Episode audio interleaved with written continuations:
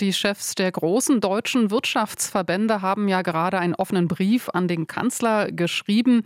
Und ich zitiere mal, wir appellieren dringend an Sie und die gesamte Bundesregierung, jetzt Maßnahmen zu ergreifen, die einen wirtschaftlichen Aufbruch in unserem Land fördern. Zitat Ende. Und über eine der Forderungen, die in dem Brief aufgelistet äh, wurden, diskutieren jetzt der Wirtschafts- und der Finanzminister der Ampelkoalition öffentlich. Ja, wie sollen Unternehmen steuerlich entlastet werden, damit sie, ich sag's mal so lax, wieder Freude daran haben, am Standort Deutschland zu investieren. Björn Kauder ist Experte für Finanz- und Steuerpolitik am Institut der deutschen Wirtschaft in Köln und er ist jetzt bei mir am Telefon. Schönen guten Tag, Herr Kauder. Guten Tag. Es ist ganz klar, Sie kommen jetzt von der Wirtschaftsseite her. Das habe ich ja jetzt auch kenntlich gemacht, als ich sagte, Sie sind vom Institut der deutschen Wirtschaft. Herr Kauder, Christian Lindner, der schlägt vor, den Soli auch für private Körperschaften abzuschaffen, also Unternehmen, die eine AG sind oder eine GmbH. Was soll damit erreicht werden? Nun, die Abschaffung des Restsolis ist eigentlich längst überfällig. Der Soli ist ja für weite Teile der Bevölkerung längst abgeschafft worden, aber für Unternehmen insbesondere wird er weiterhin erhoben. Er ist eigentlich eine verkappte Unternehmenssteuer. Zwei Drittel der Kosten dieses Solis tragen Unternehmen. Und wenn wir wieder international wettbewerbsfähig wollen, werden wollen mit unserem Steuersystem, müssen wir daran. Wir brauchen eigentlich die Abschaffung des Restsolis für die Unternehmen und wir brauchen auch eine Reform der Körperschaftssteuer. Wir Gut, haben, mhm. die mhm. Körperschaftssteuer, da kommen wir gleich mal zu. Aber bleiben wir mal noch bei diesem Vorschlag, der jetzt auf dem Tisch liegt. Ne? Robert Habeck, der sagt, Abschaffung des Solis reißt ein neues Loch in den Haushalt. Außerdem sagen die Grünen, da könnte es Mitnahmeeffekte geben. Und Habeck, der sagt, hat bessere Abschreibungsmöglichkeiten vorgeschlagen. Können Sie erkennen, was er damit meint?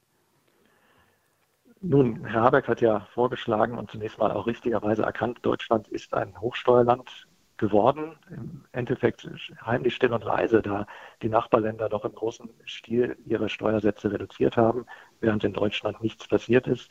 Tatsächlich ist sogar die Steuerlast für Unternehmen in Deutschland in den letzten Jahren noch leicht gestiegen, weil die Gewerbesteuer gestiegen ist, in vielen Kommunen zumindest. Nun gibt es natürlich viele Vorschläge. Die Körperschaftssteuer liegt auf dem Tisch. Es gibt eben auch viele steuerrechtliche Regeln in der zweiten Reihe des Steuerrechts, wenn man so möchte. Abschreibungsregeln, steuerliche Förderung von Investitionen, von Forschung und Entwicklung etc. pp. Das sind alles Maßnahmen, die richtig und wichtig sind, die man ergreifen kann, auch ergreifen sollte. Aber ein großer Rundumschlag, den wir eigentlich brauchen im äh, Steuersystem, den erkennen wir da noch nicht.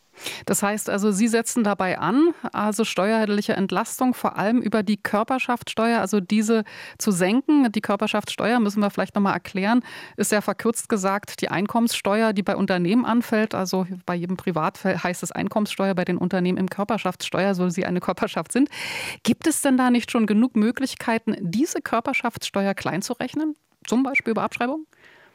Man kann tatsächlich natürlich äh, über gewisse Regeln die Steuerlast reduzieren, aber in der Tat zeigen die Berechnungen, dass die effektive Steuerlast, die die Unternehmen tragen, die also diese äh, Möglichkeiten berücksichtigt, ist gar nicht so viel niedriger als die nominale Steuerlast, die wir im Gesetz stehen haben. Wir haben also diese Steuerlast bei der Körperschaftssteuer plus Gewerbesteuer plus Soli von annähernd 30 Prozent und das ist im internationalen Vergleich sehr viel. Im Durchschnitt der OECD-Länder sind wir da rund 6,5 Prozentpunkte niedriger.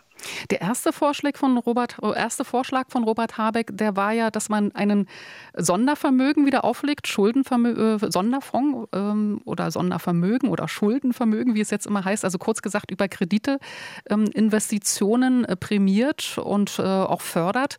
Also im Prinzip nicht über die Steuer, also nicht über ein Absenken der Körperschaftssteuer. Was ist davon zu halten?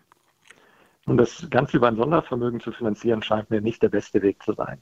Sondervermögen sind ja durchaus geeignet, wenn es darum geht, zum Beispiel öffentliche Investitionen zu finanzieren, die den öffentlichen Kapitalstock erhöhen, also Infrastrukturmaßnahmen beispielsweise, wo wir in Zukunft was davon haben, dass wir heute Geld in die Hand nehmen, dass einfach die Infrastruktur in einem besseren Zustand ist beispielsweise. Für Steuersenkungen oder Subventionen ist eigentlich erstmal der Bundeshaushalt das, wo man ansetzen sollte. Man muss darauf hinweisen, dass die Ausgaben des Bundes im laufenden Jahr rund 40 Prozent höher sein werden als noch vor fünf Jahren. Wir haben also eine massive Ausweitung der Ausgaben äh, der Bundespolitik. Das hat ein bisschen mit Inflation zu tun, gar keine Frage, aber eben auch auf politische Entscheidungen ist das zurückzuführen, zum Beispiel in der Sozialpolitik. Natürlich lässt sich das alles nicht wieder über Nacht abschaffen, äh, aber ein bisschen mehr Mut darf man der Bundesregierung schon zutrauen, auch im Bundeshaushalt Ausgaben zu priorisieren. Ähm, da ist ein Sondervermögen einfach nur ein bequemer Ausweg, der da jetzt vorgeschlagen wird. Die anstehenden Probleme und Herausforderungen, die wir in Deutschland haben, die sind ja nicht erst seit gestern bekannt. Und trotzdem wurde in den letzten Jahren das Geld doch für andere Dinge ausgegeben. Ja gut, aber da fragt man sich, ist denn nicht genug Geld da? Ich meine, auch Ökonomen Ihres Instituts sagen ja, die Schuldenbremse ist so, wie sie ist, nicht gut. Also wir haben eigentlich in Deutschland die Möglichkeit, mehr Geld dann auch für Investitionen zu geben aus dem Staatshaushalt. Tatsächlich ist die Schuldenbremse ja intensiv in der Diskussion. Da gibt es durchaus Verbesserungsbedarf, dass wir schauen, dass wir Mittel freikriegen, um zu investieren. Aber da sollte es eigentlich zunächst mal darum gehen, dass wir wirklich äh, die, die öffentliche Infrastruktur instand setzen.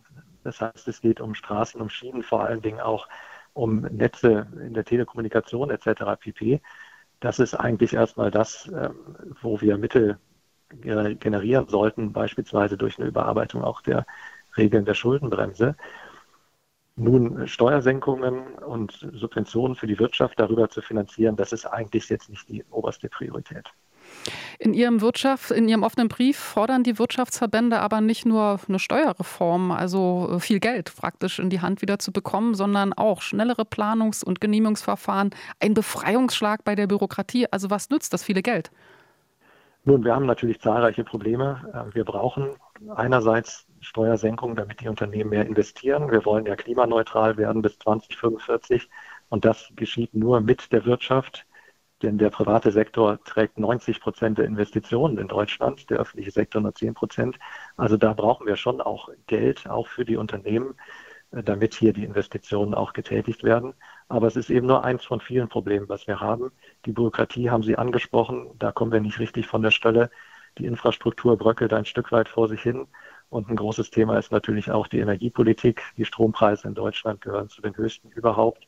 Und das ist für gewisse Branchen natürlich ein großes Problem. RBB 24 Inforadio vom Rundfunk Berlin-Brandenburg.